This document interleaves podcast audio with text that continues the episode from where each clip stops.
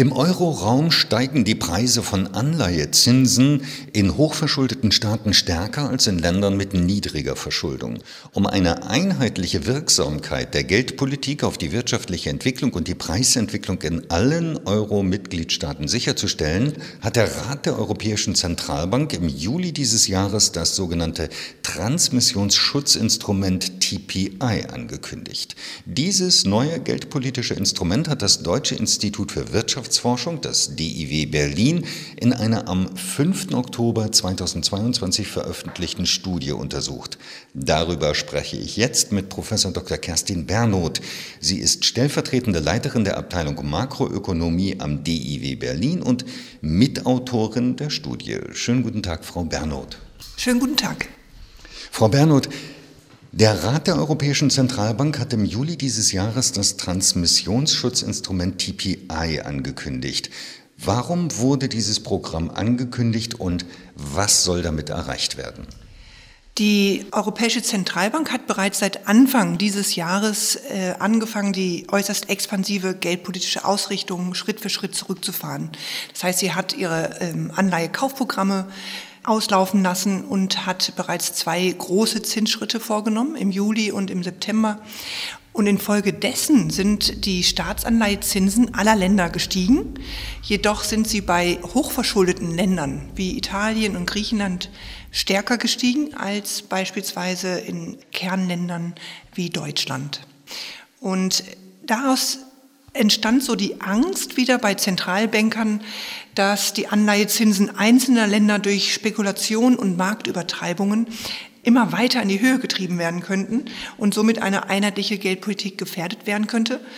Und das war die Motivation, dieses TPI im Prinzip anzukündigen. Und dieses Instrument erlaubt der EZB, wenn es notwendig sein sollte, äh, Staatsanleihen von selektiven Ländern aufzukaufen. Aber ist es denn nicht eigentlich normal, dass die Zinsen in hochverschuldeten Ländern stärker steigen oder dass Zinsen für Anleihen aufgrund des Risikos stärker ansteigen? Ja, das äh, ist so. Die Zinsdifferenzen zwischen Staatsanleihen spiegeln eigentlich unterschiedliche Ausfallrisiken, Kreditrisiken wider. Also das heißt, wenn ein Investor nun die Wahl hat, italienische Staatsanleihen zu kaufen oder deutsche, die italienische Staatsverschuldung ist wesentlich höher, verlangt der Investor einfach eine höhere Prämie. Und das sind diese Zinsdifferenzen, die wir beobachten.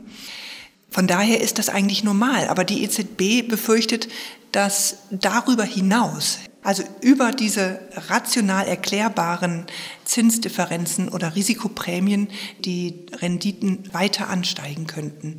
Und nur in diesem Fall, also wenn es ungerechtfertigte äh, Zinsanstiege geben sollte, dann möchte die EZB eingreifen.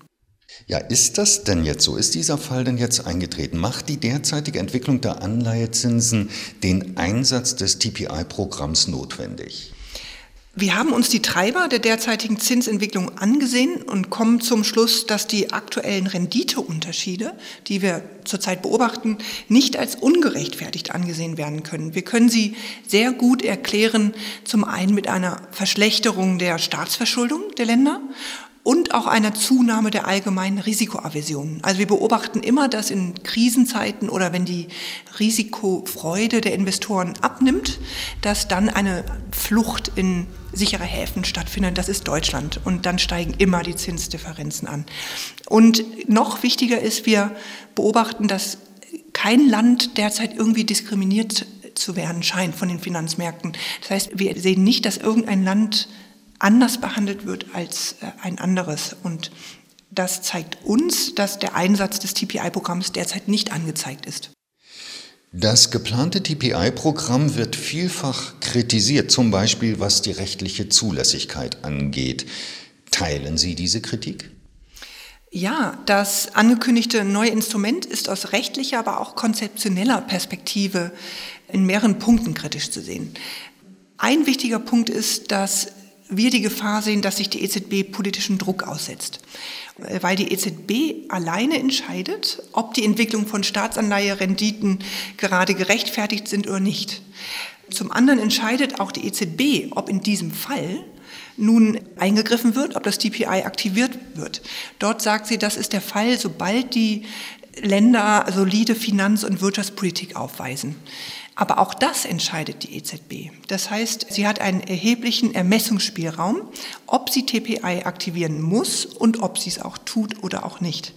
Und das sehe ich sehr problematisch. Zum einen riskiert sie auch Glaubwürdigkeit, wenn sie dann vielleicht doch mal irgendwie unterschiedlich reagiert.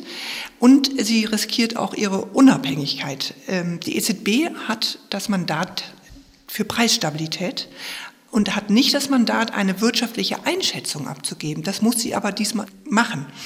Hier wäre es also fragwürdig, ob es nicht besser wäre, eine externe Institution diese Einschätzung zu überlassen, wie zum Beispiel dem ESM. Gibt es denn aus Ihrer Sicht noch weitere Kritikpunkte?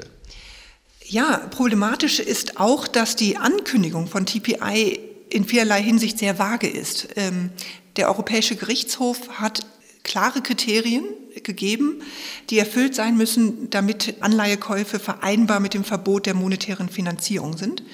Das betrifft dann die Menge der Wertpapierkäufe, den Zeitpunkt etc. Hier schweigt bisher die Ankündigung des TPI.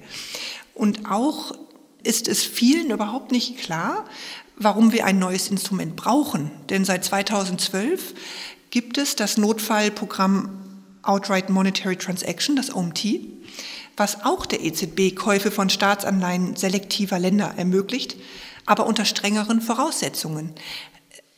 Wann wird nun also OMT benutzt, wann wird TPI benutzt? Das ist nicht deutlich und das muss stärker abgegrenzt werden. Frau Bernhardt, ich danke Ihnen für das Gespräch. Bitte schön.